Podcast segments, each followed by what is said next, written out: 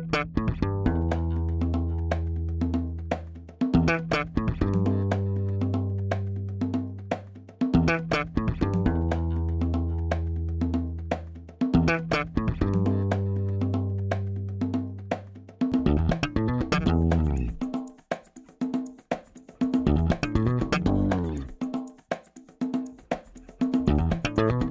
Este é o Tapa da Mão Invisível, podcast destinado àqueles que querem ouvir ideias que abalam sociedades e que não são ditas na mídia tradicional. Bem-vindo, Paulo Fux. Tudo bem, Júlio?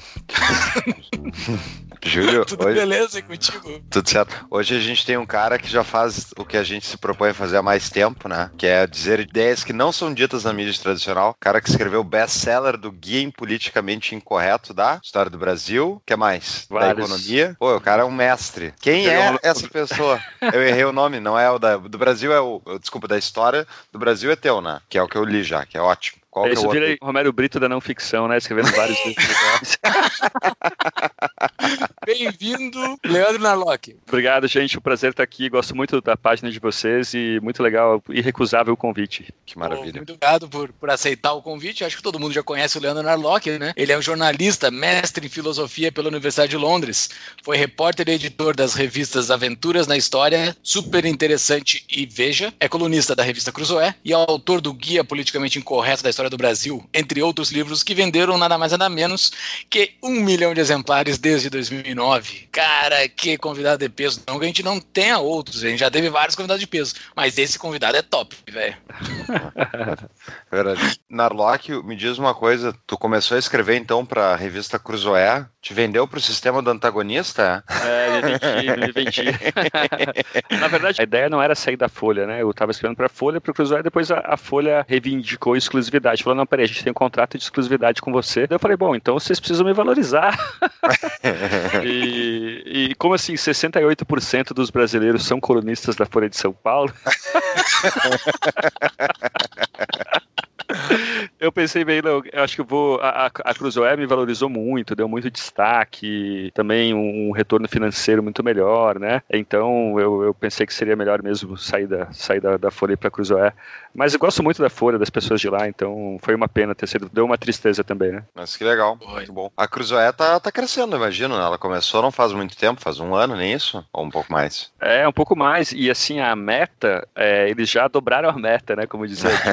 É, já dobraram a meta de assinantes em, em menos tempo do que se propuseram. Isso é impressionante na internet, né? Como duas, três pessoas inteligentes conseguem de um dia para o outro fazer um veículo, fazer um, um meio de comunicação que compete com jornais centenários, né? Antigamente, quando eu estava na faculdade, para você fazer um jornal, você tinha que conseguir dinheiro para imprimir, você tinha que convencer as bancas a distribuir seu jornal. Era impossível. E hoje em dia, a tua tela compete com outras. É impressionante, né? Como democratizou. Legal. Exatamente. Nós aqui do podcast, nós temos menos de um ano, menos de um Sim. ano. A nossa rede de contato minha e do Paulo é do Rio Grande do Sul. E hoje mais de 80% do nosso público é de fora do Rio Grande do Sul. Um negócio louco. Como é que eu tô falando? Daí tem pessoas que nos apoiam do Rio Grande do Norte, do Maranhão. Pessoas que eu não sei como a nossa voz chegou nelas. É um negócio absurdo, cara. Muito legal. É, Eu só lamento não ter criado o antagonista, porque a ideia é muito boa.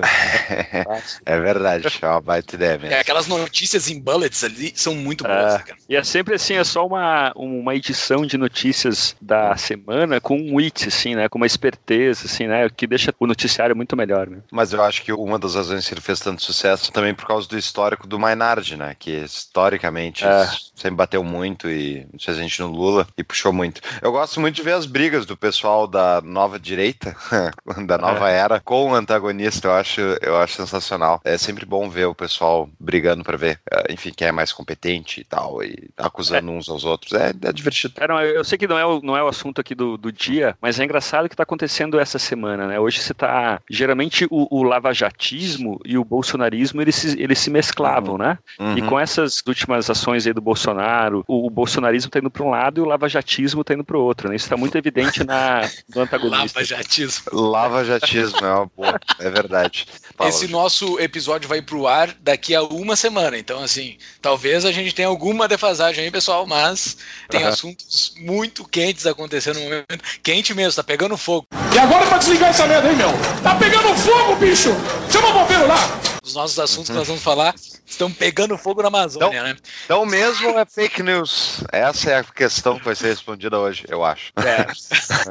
Se é, se é que já não apagaram até semana que vem. Mas É. olha só, Narlock, eu tenho uma dúvida, cara. Eu já perguntei pra várias pessoas, eu assisti a tua palestra que tu deste aqui no NFL Brasília, que foi sensacional, que eu acho que parte a gente vai conseguir explorar hoje, que é sobre meio ambiente, a relação do homem com o meio ambiente e o quanto o desenvolvimento humano fez com que o meio ambiente fosse mudando, mas não necessariamente para pior, eh, com leituras extremamente distintas do meio acadêmico, né? Talvez o desenvolvimento humano capitalistas, por assim dizer, e do livre mercado, fez com que nós melhorássemos, talvez, o meio ambiente em alguns pontos. Mas me diz uma coisa, começando pelo geral, para depois a gente descer para o específico. O capitalismo faz mal para o meio ambiente? Olha, não, no começo não. Essencialmente não. Quanto mais produtivo a gente fica, menos dependente do meio ambiente a gente se torna, né? Tem exemplos lindos disso, né? Antigamente, para você ter uma luz artificial como essa que tem aqui do meu lado, uma luz para leitura, você tinha que matar uma baleia, matar um porco, é, cozinhar a gordura desse mamífero para fazer uma simples vela em casa, né? A vela ficava fedendo a bacon, entendeu? Quer dizer, para você, você podia lá, você ficava lendo Shakespeare com cheiro de bacon e tal. Ou então a- a- o espermacete de baleia, né, que era muito valorizado porque era uma vela que não exalava esse, esse cheiro de gordura animal e tal. A produtividade é exatamente isso, né? Você consegue O que mais. que é o espermacete de baleia? É, o, a baleia cachalote, que em inglês é sperm whale, ela tem quase um metro cúbico, uma caixa d'água na cabeça de uma substância branca muito parecida com, com o esperma humano, que ele é ótimo para fazer velas. Então você Olha tem assim, o Benjamin Franklin, ele, ele gastava no, em valores atuais 15 mil dólares por ano com velas de espermacete de baleia. né? O- os lampiões de São Paulo e, e do Rio eram alimentados com óleo de baleia, né? Quando o petróleo surgiu, a gente salvou as baleias. O petróleo salvou as baleias. É uma, é uma afirmação que eu faço muito e na qual eu insisto. Mas, por outro lado, os navios a diesel, o diesel tornou os navios muito mais rápidos e melhores para pegar baleias. Então eu acho que a gente tem aí um efeito meio ambivalente, né? No geral, a gente fica menos dependente do meio ambiente, quanto mais produtivo, mas não, não dá para negar que alguma devastação ocorre, né? Vai acontecendo, ninguém sabe muito bem como, quando, mas enfim, acontece. Mas essa ideia de que o capitalismo traz miséria, tem o Matt Ridley, que eu vou falar dele várias vezes aqui, tem uma frase dele muito boa que é assim, é Wealth is good for the wildlife. A riqueza é boa para a vida selvagem. Você pega hoje os animais em extinção da Europa e dos Estados Unidos, todos eles estão se recuperando. Alce, viados, urso, lobo, esses bichos de países ricos estão se recuperando. Animais de extinção em países pobres, elefante, rinoceronte, todos eles estão se dando muito mal, né? Estão cada vez mais ameaçados. Isso é fácil de entender, né? Quer dizer, se você está passando fome, você está três dias sem comer, Paulo, você está três dias sem comer, de repente aparece um, um alce em extinção na sua frente. O que, que você vai fazer? Você vai abater, você vai abater o bicho, é claro.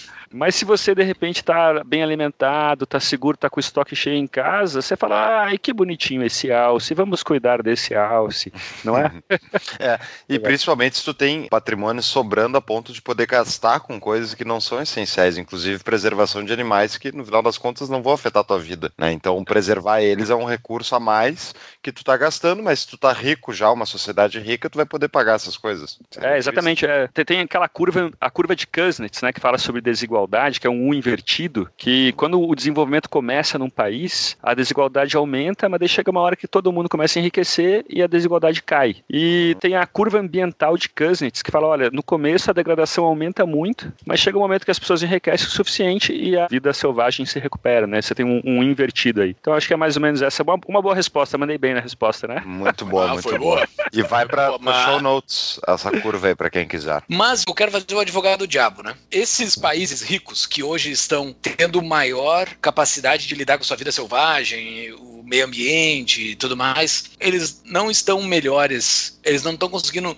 se colocar numa posição melhor para proteger a vida selvagem, porque o Estado, o governo deles é muito mais presente nessas áreas. Não é o governo deles que está salvando essas vidas, porque assim, se tu for ver esses países mais ricos, eles têm maior orçamento governamental para cuidar disso. Tem, o governo se mete em tudo que é coisa dessas, dessas coisinhas pequenas do, do meio ambiente, que aqui no Brasil o governo se mete, só que ele não consegue chegar porque ele não tem orçamento suficiente para fazer isso. Será que não é porque o IBAMA da Noruega é melhor que o IBAMA do Brasil? Sei lá, o IBAMA desses países é, são melhores que o nosso IBAMA? Ah, não vem com essa de advogado do diabo, porque eu sei que você não acredita nisso. eu tô tentando achar alguma coisa. é, não é, o, o Diogo Costa, né, o presidente agora da, da Escola Nacional de Administração Pública, grande, talvez o maior cientista político brasileiro, ele tem uma palestra muito boa que é sobre cargo cult, culto à carga, né, seria em português, que é o, é o seguinte, na Segunda Guerra Mundial, vou me estender um pouquinho, mas a história é bem uhum. interessante. Na Segunda Guerra Mundial, o exército americano de repente desembarcou numa ilha do Papua Nova Guiné e se deparou com uma tribo meio isolada, assim, né, e os aborígenes ficaram impressionados que aqueles caras tinham aviões e tinham comida e eles marchavam todo dia de manhã e tinham muita comida e eram fortes. E de repente acabou a guerra, os americanos foram embora. E os aborígenes pensaram: peraí, o que, que a gente tem que fazer para ser como aqueles caras? Bom, eles tinham avião. Então vamos fazer uns aviões que daí também a gente vai ficar que nem eles, com comida e fortes. Eles só lá fizeram uns aviões de madeira. Aí eles marchavam todo dia de manhã. Então vamos fazer mesmo, vamos marchar todo dia de manhã que a gente vai ficar que nem eles. Quer dizer, nada a ver, né? Então tem uma coisa nada a ver com a outra. E a gente. É, talvez a gente haja da mesma forma quando a gente olha para a Noruega e pensa: a Noruega tem estado de bem-estar social. E eles são ricos e são modernos. E então, para a gente ser igual a eles, a gente também tem que ter estado de bem-estar social. Foi o que o Brasil fez, o que a Índia fez. Só que que a gente não sabia que esses países eles tiveram antes do estado de bem-estar social uma fase enorme de desenvolvimento, de crescimento econômico, de produtividade que possibilitou esse estado de bem-estar social. E quando o Brasil, a Índia, muitos outros países do terceiro mundo tentaram criar esse estado antes do desenvolvimento, o que aconteceu foi que esse estado impediu o desenvolvimento, né? Então, voltando um pouco àquele assunto anterior da a riqueza causa a preocupação ambiental, muita gente fala: "Ah, mas a Europa está preservando a floresta. O Brasil deveria fazer o mesmo". Tá tudo bem, mas então convence, por favor, um madeireiro miserável, ilegal, um garimpeiro ilegal, um... a população da Amazônia é a segunda mais pobre do Brasil. Convence um cara desses a que ele, em vez de comer, de arranjar sobreviver, ele tem que se preocupar com a natureza. Hum. É, se, se a gente quer se preocupar com a Amazônia, se a gente quer preservar a Amazônia, a gente tem que primeiro se preocupar com o PIB, com a renda dessas pessoas, com o patrimônio dessas pessoas.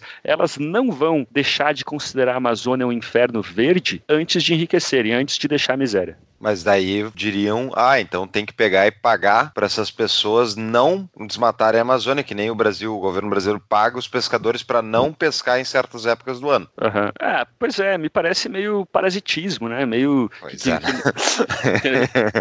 que, não vai dar certo. E assim, você pode fazer uma extração, por exemplo, a, o, o, o, modelo Marina Silva, né, de desenvolvimento é aquele de é, é o famoso, eu, eu apelido ele de vai catar coquinho. Ela chega para a população da Amazônia e fala não, vão catar coquinho. Quer dizer, não é exatamente coquinho, mas é castanha. Ela acha que 23 milhões de pessoas podem sobreviver catando castanha. Muita gente está assentada sobre a maior reserva de diamantes do mundo. Será que não é possível? A Noruega faz, a Alemanha faz manejo sustentável, extração sustentável de madeira das suas florestas.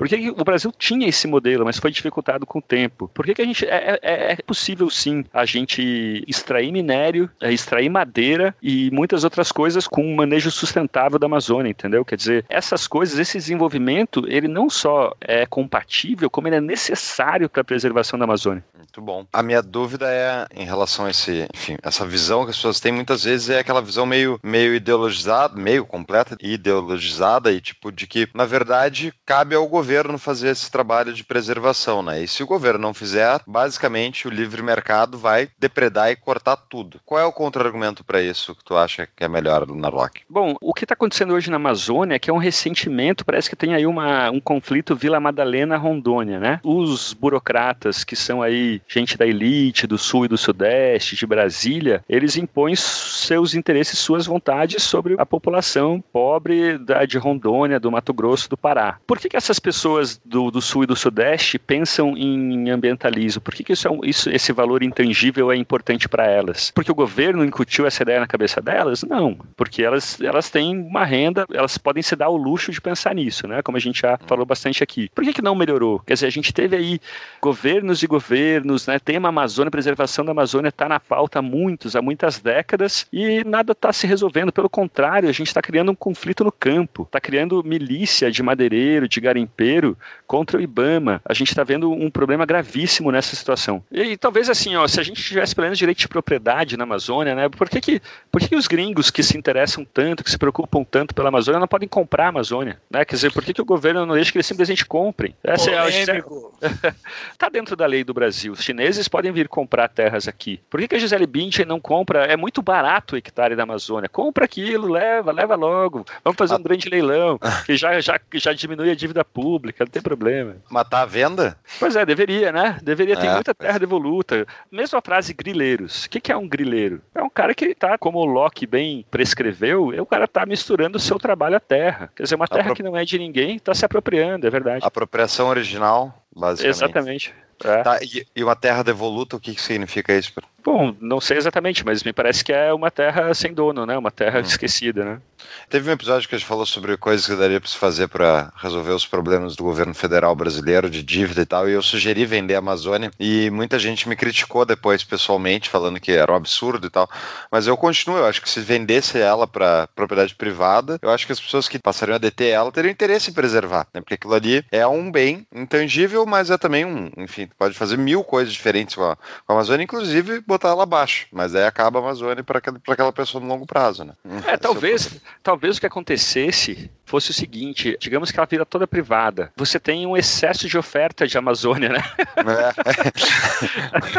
ela, ela, é muito grande, então provavelmente parte da Amazônia viraria estacionamento de shopping. Porque você tem, você tem uma escassez de, de estacionamento de shopping na Amazônia. Mas, mas aí outra questão a se perguntar é assim: a gente tem ecossistemas essenciais na Amazônia, muito importantes. A gente quer preservar esses ecossistemas. Digamos que a gente queira preservar, eu acho que todo mundo, a maior parte das pessoas quer preservar. Para que eles sejam preservados, a gente precisa de toda a Amazônia. A gente não podia pegar, sei lá, oito estados do Rio de Janeiro, áreas equivalentes a oito estados do Rio de Janeiro e deixar elas extremamente bem preservadas e o resto as pessoas usam como querem? Não sei não estou defendendo isso, mas enfim, hoje em dia parece que é proibido você sequer supor isso, né? se, sequer fazer, fazer esse questionamento. E mesmo a ideia de vender, eu já escrevi um texto falando assim: olha, o Brasil tem 8 milhões 511 mil quilômetros quadrados. Se de repente a gente acordasse amanhã com 8 milhões e 400 mil quilômetros quadrados, ninguém ia perceber.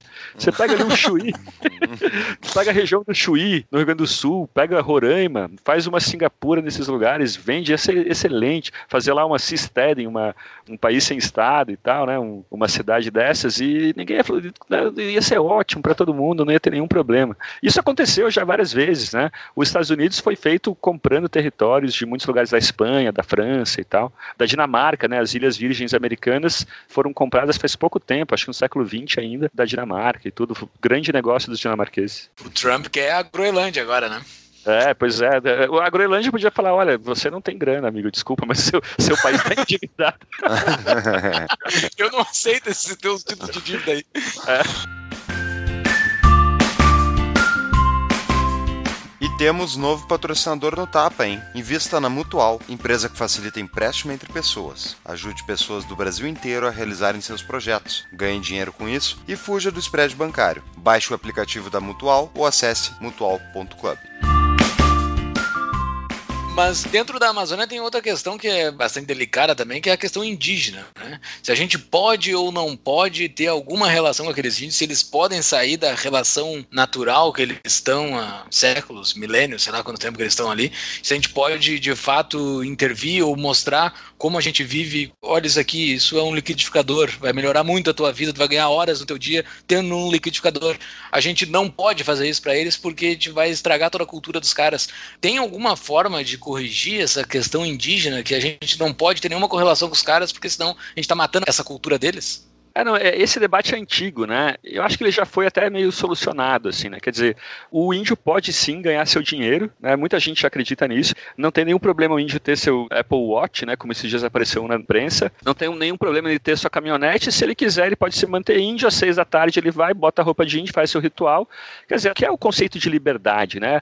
A ideia é de que você pode fazer o que você quiser com a própria vida. Você pode ser testemunho de Jeová, você pode ser ateu, você pode ser índio, você pode morar numa comunidade alternativa uma beleza do liberalismo é que você tem diversos modelos de sociedade, tipos de sociedade na mesma sociedade. Então, ao contrário do comunismo, que você tinha um padrão para todo mundo, até esses dias eu vi o Constantino anos atrás dizendo que você pode ter uma sociedade comunista dentro de uma sociedade liberal, uhum, né? É e quer dizer, os índios então não têm direito à autodeterminação. E quem sai da zona oeste de São Paulo, quem sai da Vila Madalena e vai para Roraima, Rondônia, percebe que os índios cansaram do Paleolítico. Isso já faz cinco séculos, né? É, o, o, índio quer celular, ele quer um smartphone, ele quer remédio, ele quer caminhonete, ele quer SUV, né? Uhum. E, e, e tudo bem, né, que ele queira isso. Quer dizer, aí, isso tem, tem, já está muito documentado. Você tem, hoje mesmo estava vendo uma matéria da Folha do Cinta Larga, uns índios sobre um garimpo ilegal do Cinta Larga, que é, o garimpo, na verdade, é uma parceria dos garimpeiros com os índios. Os índios apoiam totalmente, fazem uma vista grossa ali ao garimpo. E o líder do Cinta Larga fala: olha, a gente quer legalizar a mineração em áreas indígenas. Afinal, essa área é nossa, a gente tem que decidir o que a gente quer nela. Então aí você tem um conflito entre ambientalismo e liberalismo. Afinal, os índios são donos da área ou não? Ou a gente só deu de mentirinha aquela área para eles, né? Quem é dono... Bündchen, se ela fosse comprar o pedaço de terra dela, ela poderia comprar de um índio? Eu acho, eu acho que não, né? O índio ele não tem o direito jurídico de posse em cima daquilo, né? Ele tem meio que um direito meio pois que é. animalesco em cima daquilo, né? Ele tem que estar é, em cima. É meio golfinho, né? A gente trata ele como um, como um flipper, assim. Não, não, você pode, você tem liberdade para ficar aqui na piscina, para dar umas piruetas aqui, pra, aí sim você pode, o resto não pode, né? Então, Cara, a gente ri, a gente ri, mas isso é triste demais, né? Porque é. isso é pauta política de umas pessoas que tratam os índios de fato como um golfinho. É de fato isso, é. cara. Os caras aqui na FUNAI, e eu trabalho perto de um escritório que tem da FUNAI, os índios estão ali seis da manhã, sentados na frente, esperando alguma coisa, sabe? Sei lá o que, eles pegam, eles estão com uma roupa Adidas e um cocar na cabeça. Porque eu acho que com cocar eles conseguem mais a coisa dentro da FUNAI, eu não sei. É uma coisa muito triste isso, velho. O jeito é, que eles já tratam. também.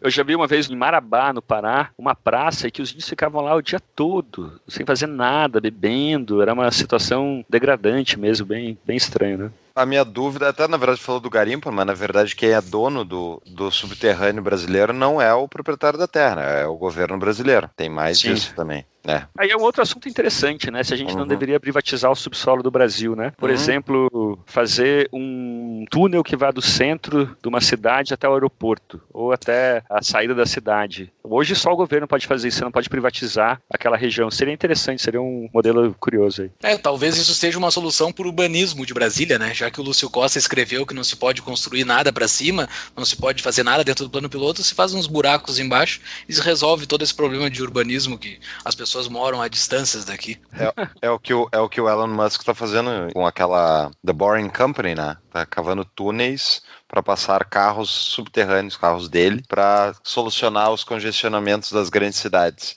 Ele nunca conseguiria fazer isso no Brasil, né? Você imagina, é, pegar uma autorização.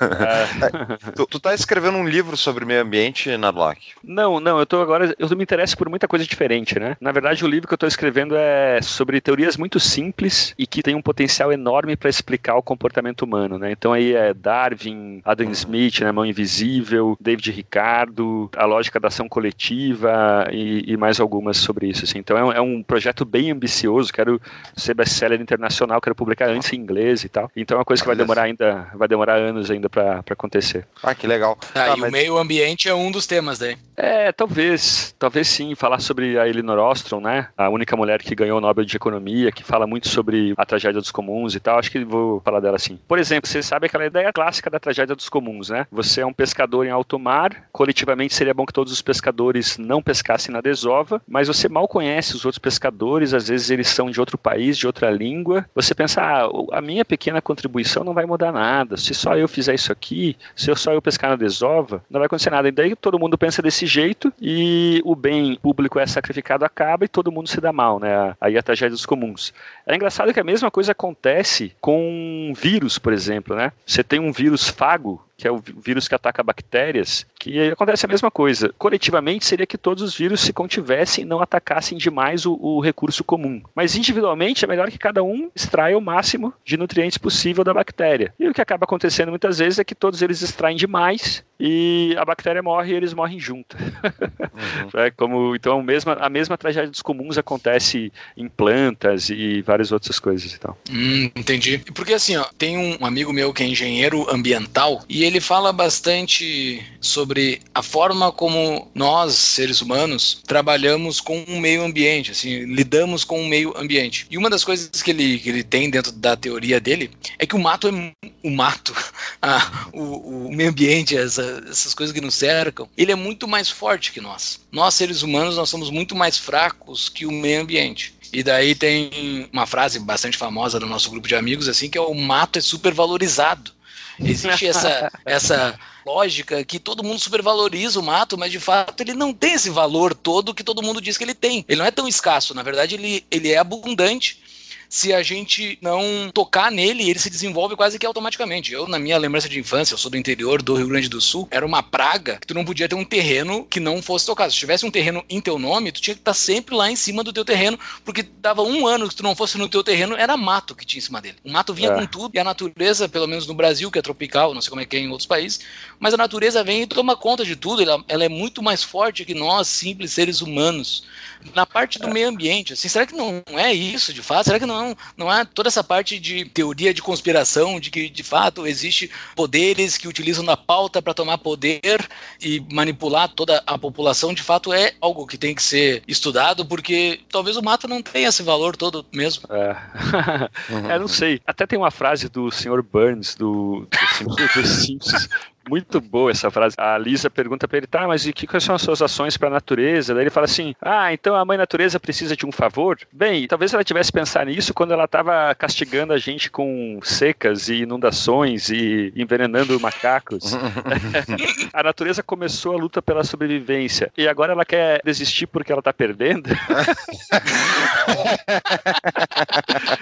é, não, assim, é, é, acho que tem duas coisas aí, né? Uma é assim, a gente, verdade, a gente subestima o poder da Terra, né? Por exemplo, 70 mil anos atrás, você tem uma teoria do gargalo, que a humanidade, o Homo sapiens, ele se reduziu a 10 mil uhum. indivíduos, né? Provavelmente porque um vulcão no Sudeste Asiático, ele causou um impacto enorme na Terra e quase que todo mundo morreu, várias outras espécies também e tal. Então a gente tem as grandes extinções, em que 95% das espécies morreram, foram extintas.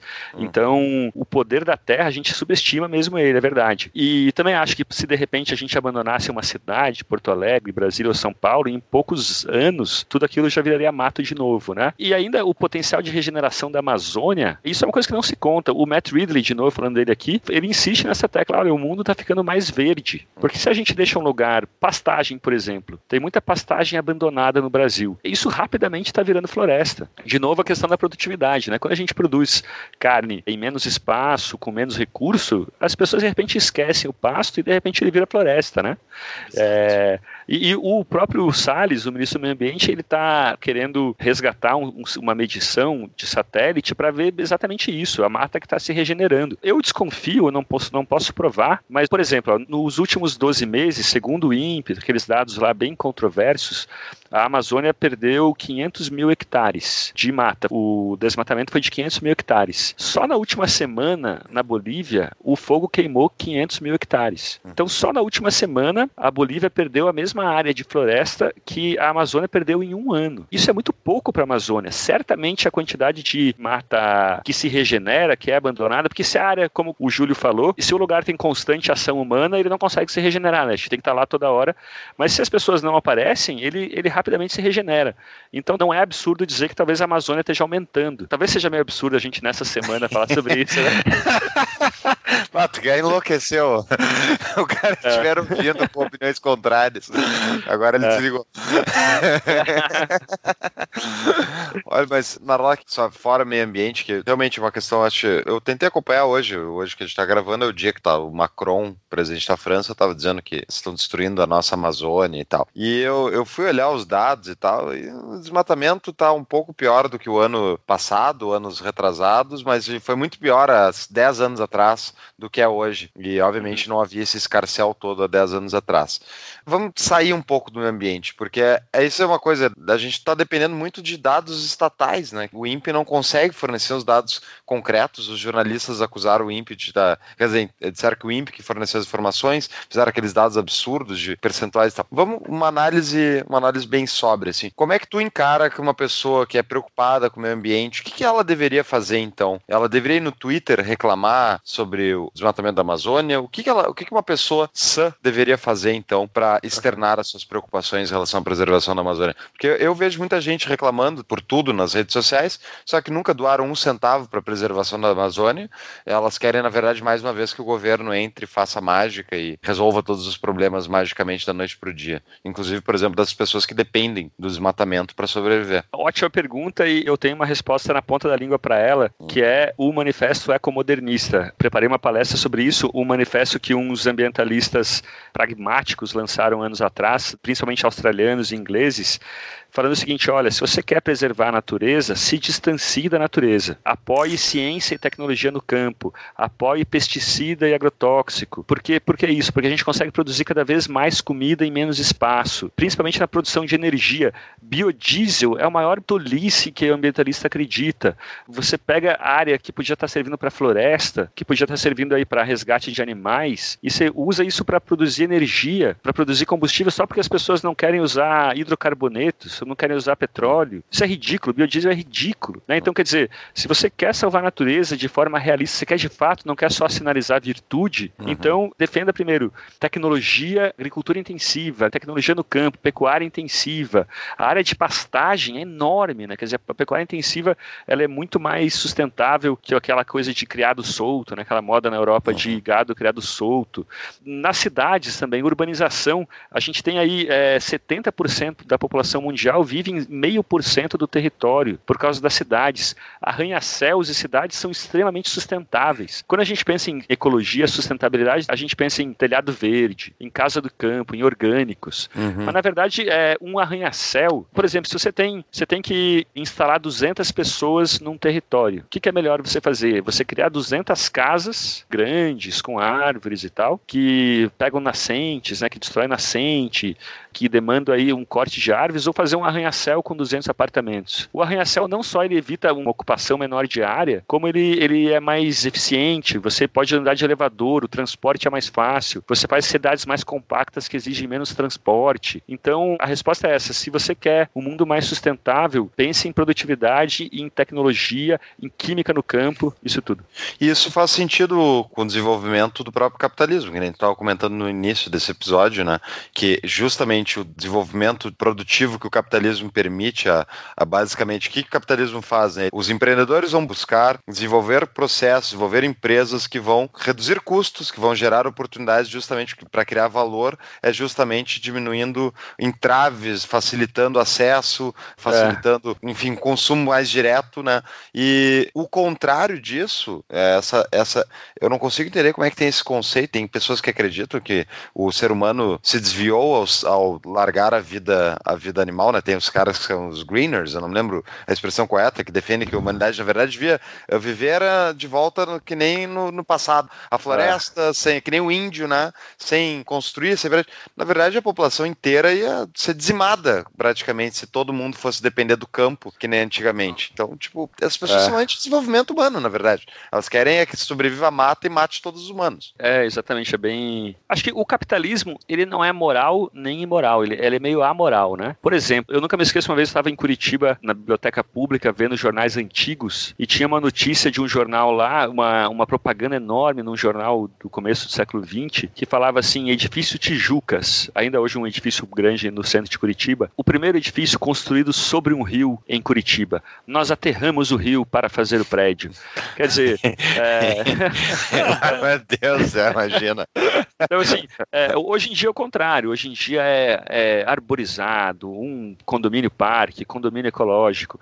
Então, quer dizer, o, os empresários são vetores de realização de desejos. Se as pessoas vivem no meio do mato e estão cansadas daquele mato, vai ter um empresário falando: vou livrar você desse raio, dessa natureza, dessa floresta. Mas se as pessoas vivem na cidade, estão cansadas do concreto, vai ter um empresário, um vetor de realização de desejos, falando: não, a gente vai prover então a você natureza, árvores e tudo mais. Né? Ele é meio cego, né? O, o, isso, isso é uma coisa meio revoltante do capitalismo capitalismo, né? Ele é, ele é cego de valores, né? Ele, ele vai de acordo com desejos e necessidades e tal. Nós fizemos um episódio aqui, semanas atrás, sobre o que é ciência. E nós conversamos sobre o método científico, sobre sobre ciência. E dentro desse tema nós chegamos no assunto meio ambiente e aquecimento global, né? Porque boa parte dos cientistas, boa parte mesmo, né, bem mais de 90%, estão, tem até um termo que eles falam, não é em concordância, é em, em consenso, eles estão em consenso de que há o aquecimento global e ele é feito pelo homem. E nós, que somos leigos no assunto, na parte científica da coisa, nós ficamos meio vendidos na história. A gente vai ter que confiar nesses caras ou não,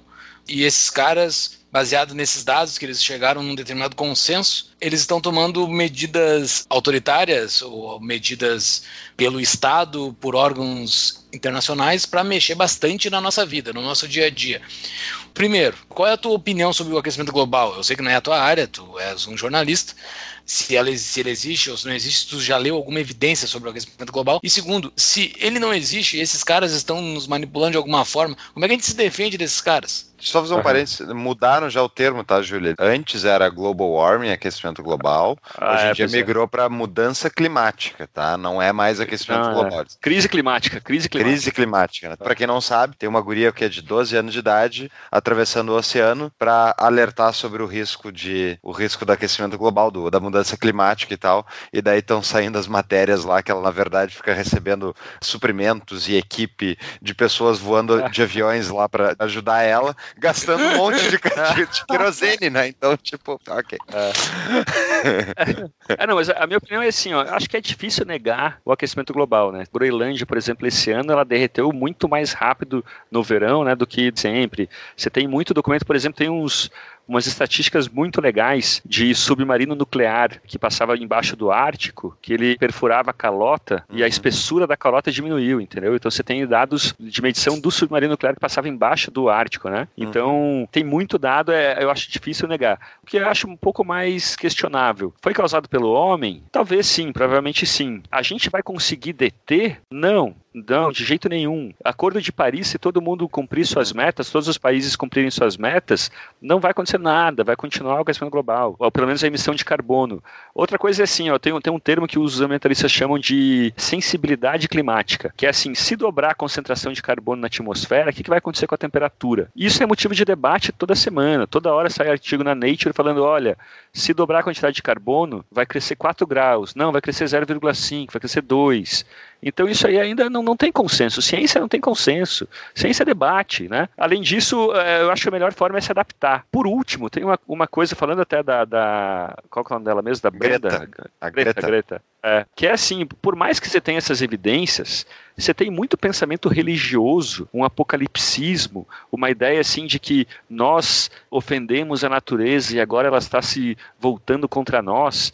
Existe uma tendência humana de considerar infortúnios como castigos. Né? Os astecas, por exemplo, quando eles viviam uma seca, eles pensavam: não, a gente enfureceu os deuses, então vamos fazer sacrifícios humanos para acalmar os deuses. Né? São uhum. Paulo, quando viveu uma seca anos atrás, não é porque a gente desmatou a Amazônia, e agora a natureza está se voltando contra nós. Né? No século XII, XIII, existiu a Cruzada das Crianças, umas crianças da Alemanha e da França que decidiram ir até Jerusalém e tal. E a Greta, ela me lembra muito essas crianças santas, né? Aquela criança que, apesar de ser só uma criança, ela tem mais virtude que os adultos, né? uhum. né? Ela tem aquela, assim, aquele comprometimento ideológico fervoroso. Então, quer dizer, tem estatísticas, tem ciência, tem, mas isso não nega que você tem todo aí uma tendência, um viés apocalíptico no meio disso isso que às vezes fica ridículo, né? A gente vê aí o Al Gore falando que em 2013 não vai ter mais calota no ar, não vai ter mais gelo no Ártico. E isso está cada vez mais se, se mostrando tolice. E por fim, eu não, não afasto a possibilidade de de repente daqui um ano, 10, 20, um, uma erupção enorme de vulcão soltar gases de esfriamento global. Uhum. Você sabe que além dos gases de efeito estufa, tem gases que impedem a entrada de luz solar e esfriam a Terra, né? E vulcão geralmente faz isso. Geralmente, vulcão geralmente esfria o planeta, nada impede que de repente você tenha aí uma mega erupção que cause um esfriamento global. E o esfriamento global é muito pior que o aquecimento. A vida geralmente se concentra no calor, né? Quanto mais perto do Equador, mais vida, mais vegetal, mais vida vegetal e animal. Se a gente tivesse um esfriamento, seria uma tragédia muito, mas muito maior. Eu vi uma vez uma palestra do David Friedman, o filho do Milton, do Milton Friedman, falando como, na verdade, a mudança climática e esse aquecimento global era benéfico para a sociedade, provavelmente, na visão dele, porque ia tornar habitável partes do planeta que estão inabitáveis há muito tempo. Inclusive, o exemplo que ele cita é o da Greenland, né? Groenlândia, que em inglês é terra verde, significa que no passado é. era verde, né? e hoje é um pedaço de, de gelo. Então, é. que na verdade, ao expandir as temperaturas, justamente, ele vai permitir que a humanidade se realoque em mais áreas do planeta, o que é uma coisa boa. Tem outro artigo que eu vi que era que o Sol talvez passe a partir de 2020, 21, sei lá, por uma fase que ele vai ter menos, eh, sei lá, menos erupções solares, coisa do tipo, e vai diminuir a intensidade do calor que ele manda para o espaço e logo a Terra vai passar por um talvez um resfriamento e, portanto, o próprio aquecimento global seria uma boa coisa para a gente não esfriar demais. Então, eu acho muito difícil a gente conseguir ficar fazendo as previsões em cima é. de tantas variáveis e determinar a população inteira do planeta como é que tem que viver através de acordos políticos, que nem o Acordo de Paris, que não era obrigatório, mas ainda assim, né, era indicativo que, que nem tu comentou, mesmo que se cumprisse tudo, não ia adiantar é. bulhufas, bulhufas. A proposta de baixa de CO2 dele não, não adianta em nada para os é. efeitos é. do aquecimento global. Isso quem fala, inclusive, é, é o, um dos principais ambientalistas, eu tenho que catar o nome dele e botar no show notes, que ele fala sobre isso, que é, inclusive ele, ele mesmo diz que não, não, não vai dar certo, não vai servir. É, pois é, se você é um ambientalista realmente preocupado com o aquecimento global, você deve ficar muito, muito bravo com o Acordo de Paris, porque ele é muito inócuo, né? Enfim. Mas é, isso, isso aí tem, tem ressalvas, né? Muita gente fala, ah, porque daí a Rússia vai virar campo agriculturável. Difícil, difícil porque você tem pouca luz solar lá, a terra é ruim, né? Quer dizer, tudo bem, a terra pode ser adubada e tal, mas, mas não é tão fácil assim, né? Então, mas eu concordo, quer dizer, sabe-se lá o que vai acontecer. E às vezes tem aquela ideia do fazendeiro chinês, né? Não sei se vocês conhecem. Uma anedota, uma, uma tolice, mas é assim, o, o fazendeiro, vamos lá.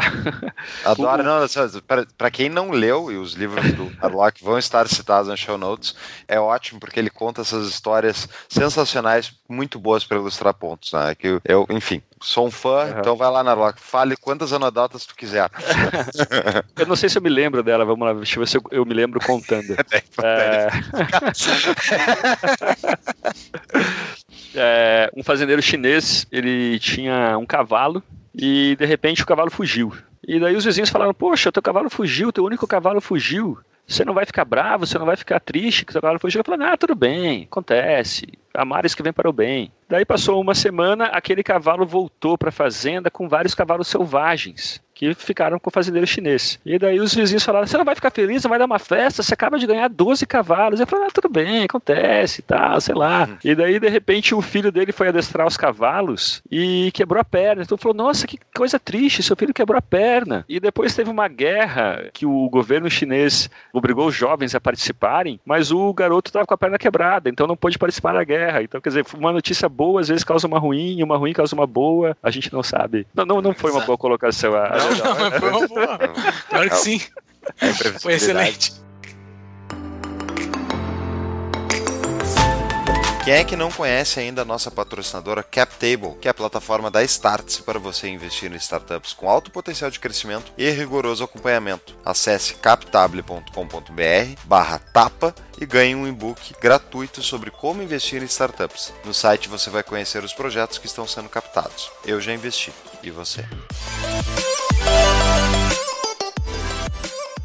Mas olha só, tem todos esses caras que querem nos colocar essa agenda ambiental e mudar a nossa vida. Como é que, na tua visão, dentro do contexto científico, como é que chega toda essa gente nesse consenso a ponto de querer mudar a vida do planeta todo? É baseado no que eles fazem isso? Eles acreditam de fato? Eles querem, ou eles têm aquele, aquele pequeno revolucionário dentro de si que quer mudar o mundo? Eu tenho é. um punho cerrado, eu ergo a mão e eu vou, eu vou melhorar o mundo e seja qual for a causa, eu vou tentar melhorar o mundo. O que, que faz essas pessoas abraçarem ideias que aparentemente são tolas e ferram a vida de todo mundo e não entram para o debate, né? Eles não deixam que a gente discuta, eles não deixam que alguém levante a mão e fale, não, parei, eu acho que o mato é supervalorizado, eu acho que ele, acho que ele a, gente, a, gente, é mais fraco que ele. Como é que é. a gente faz para se defender desses caras, na tua visão? É, é, acho que já estão se defendendo, né? O, Macron, por exemplo, levou um revés enorme na França, né? Quando tentou lá criar um imposto a mais para combustível e tal, os coletes amarelos falaram: não, não, não, não, não é assim não, amigo. A gente não quer bear the cost, assim, a gente não quer pegar esse custo pra gente. Então, e, e quer dizer, o, esses intelectuais, né, esse, esse planejador social benevolente, ele acha que consegue domar a sociedade. Acho que o, tem uma tendência humana a impor regras sobre os outros e criar padrões. Né? Não, todo mundo deve agir desse jeito, todo mundo deve agir daquela forma.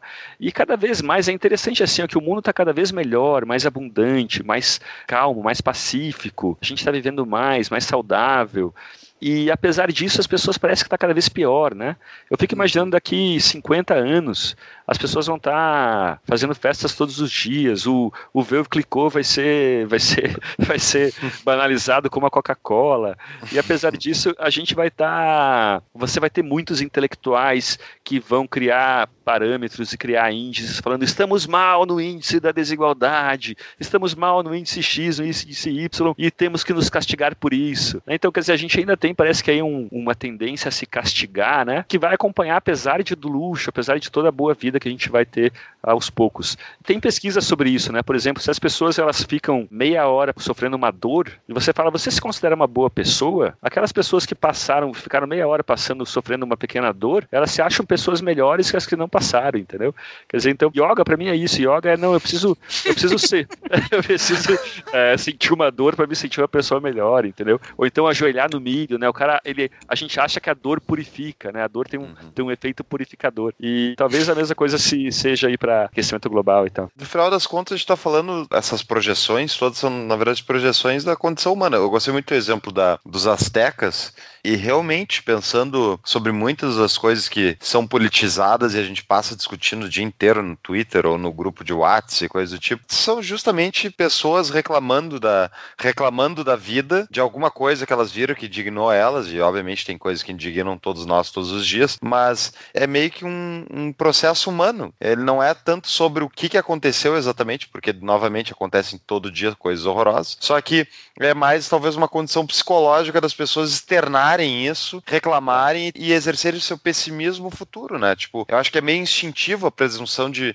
de que as coisas vão piorar, então se prepare para o inverno, né? Trabalhe é. antes, guarde comida, vai piorar, é uma é. sobrevivência, talvez. É isso, a gente é descendente dos preocupados, né? Quem na caverna, e, e dos, e, dos, e dos tristes, né? dos ansiosos e tal.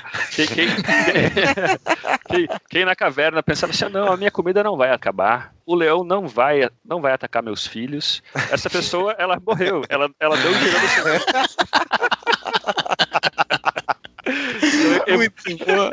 evolutivamente faz muito mais sentido você prestar atenção em, em, alarmes, né, em notícias ruins e tal. É muito engraçado. Mas tem um livro chamado A Mentira do Glúten. É um livro sobre mitos alimentares, sobre, sobre todo o alarmismo em relação à alimentação e tal. E o interessante desse livro é que ele foi escrito por um filósofo da religião. O cara, ele, ele, ele analisou vários tabus alimentares religiosos da história e mostrou, olha, aqui, quando a gente recusa a alimentação corrente da época, é, a gente está reproduzindo um tabu muito comum, só que tinha uma cara religiosa. É interessante, e a mesma coisa vale para aquecimento global, né? Quer dizer, a gente reproduz os mesmos modelos de pensamento, mas com uma roupagem científica e tal. É, e a própria visão sobre capitalismo, né? Embora que eu concordo 100% contigo, é, é amoral, mas o capitalismo não foi desenhado por ninguém, né? Ele é um sistema é, que evoluiu naturalmente em meio à sociedade, eu diria. É. E realmente as pessoas lutam contra o capitalismo, querem trazer um novo sistema. Isso é uma das coisas que me traz até um pouco de otimismo em relação ao futuro, porque eu penso, o capitalismo é tão parte da condição humana, justamente da busca do egoísmo racional, de, de buscar resolver seus próprios problemas, que ele é, ele é quase uma característica evolutiva, ao meu ver. E, portanto, mesmo que alguns países caiam para o comunismo, socialismo e outros sistemas, a maior parte vai acabar seguindo a evolução humana de justamente preferir trocas voluntárias a trocas coercitivas, né? Então, é. não sei se tu concorda com isso, Narlock.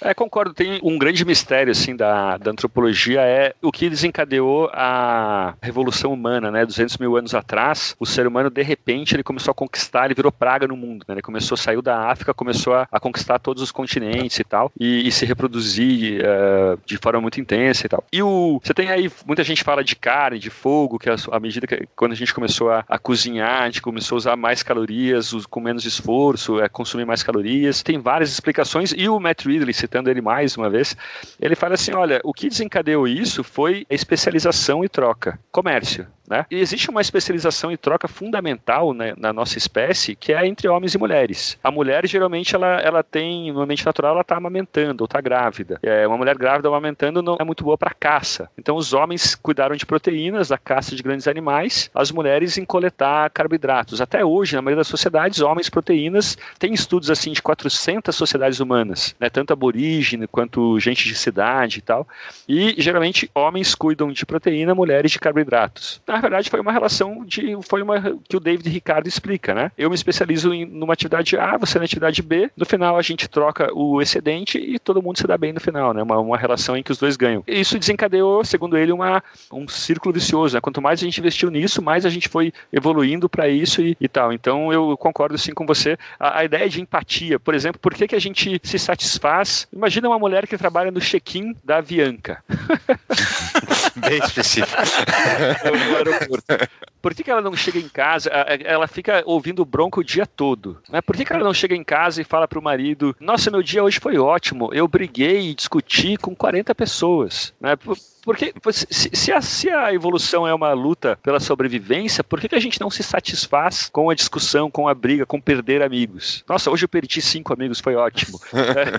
é, é, provavelmente porque a cooperação é uma vantagem, né? Quer dizer, a ideia de você, a satisfação em fechar um acordo, em ter trust, né? em ter confiança da outra pessoa, em se preocupar com a sua reputação, isso tudo foi vantagem evolutiva, né? Até mesmo a compaixão e tal, é uma vantagem evolutiva. Então eu é, é, concordo sim com o que você está falando, Fux. Muito bem. Júlio, estamos caminhando para o final, né? Já batemos o nosso tempo. É, vamos, vamos lá. O que, que temos de parte final aí, Júlio? O que, que nós temos para a parte final é aquele, é aquele nosso jabá semanal que a gente esqueceu de fazer durante o, nosso, durante o nosso papo, mas vamos fazer agora que nós temos um grupo do nosso Telegram, o grupo do ah. Apoia-se. Quer participar do nosso Telegram? O grupo de Telegram mais livre do Brasil. É o grupo mais livre do Brasil, né, o Fux? Sick, sick. sick.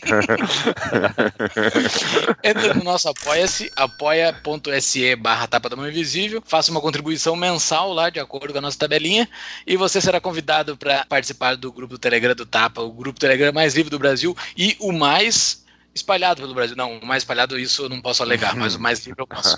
Mas nós temos tudo que é canto do Brasil no nosso, no nosso Telegram e faça parte dele também. Leandro, tu tinha uma dica de livro, né? Tu já falou bastante do autor no decorrer do episódio. É, mas quem é o Matt Ridley? Quem é Isso. o Matt Ridley, pra quem não sabe? O Matt Ridley é um cara que ele, é, ele escreveu O Otimista Racional. O cara que tá sempre lá na Montpellier Society, ganhou, e com esse livro ele ganhou o Hayek Prize, né? O, o prêmio lá do, do Hayek e tal, da Hayek Foundation, acho que é esse o nome. Enfim, de uma daquelas fundações americanas. É, o cara é excelente, assim, ele, ele é muito difícil, sabe? Ele acho que nunca veio pro Brasil, nunca responde e-mails. Já chamaram, o Fórum da Liberdade já tentou chamá-lo, o Fronteiras do Pensamento, acredito que também, e ele não, mal responde os e-mails. Mas é um grande cara, o livro dele é excelente, uma visão otimista do mundo, é, chamado Otimista Racional. Tem um site também que eu acho que ele ajuda a manter, é humanprogress.com, ah, é? humanprogress.com. Ah, é, é dele? Eu não sabia. É, não sei se é dele, mas ele escreve muito, eu acho que ele tá na associação, assim, né? Só parece que o Jordan Peterson cita direto esse, esse site aí. Sim, sim, pois é. Então é esse cara é muito bom, é o meu ídolo assim. Tem um livro dele que é As Origens da Virtude, não tem mais em português, The Origins of Virtue, que eu adoro. É um livro muito bom para entender a natureza humana e, enfim, essa é a minha é a minha dica. Será que ele tem Twitter? Porque tu falou bastante dele, eu me lembrava bastante do Taleb. E o Twitter uhum. do Taleb é muito bom de seguir. Ah, é, então é, acho que tem, mas não é tão ativo não quanto o Taleb, que é muito bom, né? O Taleb é muito bom. Taleb. o Taleb é muito divertido. Ele tá brigando sempre com alguém todo dia. ele é muito chato, Taleb. Ele, né, cara? Ele é muito chato. Ele é Seria muito interessante chato. um dia pegar os twitters dele antigo para fazer ele discutir com ele mesmo. Seria, seria divertido. É, não. Eu queria escrever um texto chamado Taleb, por que você é tão chato? Tá? É. Porque, tipo, ele, ele falando, não, porque daí eu tava na primeira classe do avião. E daí a mulher do lado parecia aquelas pessoas que fazem dieta da proteína. E daí, pra não conversar com ela, eu falei, ah, eu sou motorista de um libanês ali da frente. Ah, cara, pra que isso, velho? Pra que isso? que bizarro.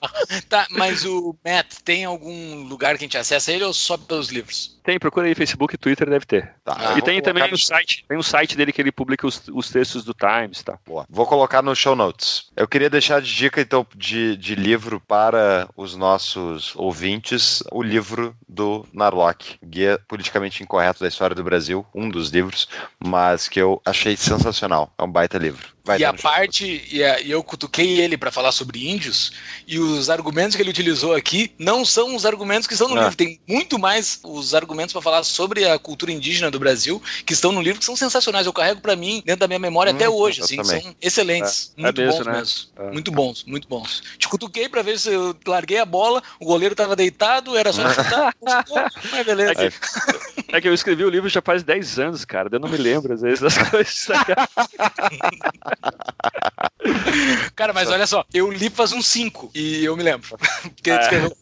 Foi, foi sensacional. Sem querer puxar saco, mas já puxando, ele foi muito bom. Então tá, Leandro, muito obrigado por esse papo. Foi esclarecedor. A gente estava há um tempão buscando alguém para falar sobre meio ambiente. Foi providencial. A gente marcou sem, sem pretensão. Nesse momento que deu esse estouro de e fumaça em cima de São Paulo e todo mundo botando fogo é. em tudo e, e tá todo mundo preocupado com a Amazônia. Eu já postei no meu Twitter hoje, no, que é o dia que a gente tá gravando, eu postei no meu Twitter. Se a Amazônia é nossa, então quer dizer que parte da Amazônia é minha. Eu estou vendendo a minha parte. Se quiser, me procure no Twitter, me procure em box. É só fazer alguma oferta minha parte está à venda, porque é um patrimônio que eu não vou poder cuidar, então eu prefiro me desfazer. Boa. Muito obrigado, é Obrigado, Valeu. gente. Valeu. Opa, quando quiser, tamo aí. Valeu, abraço. Abraço.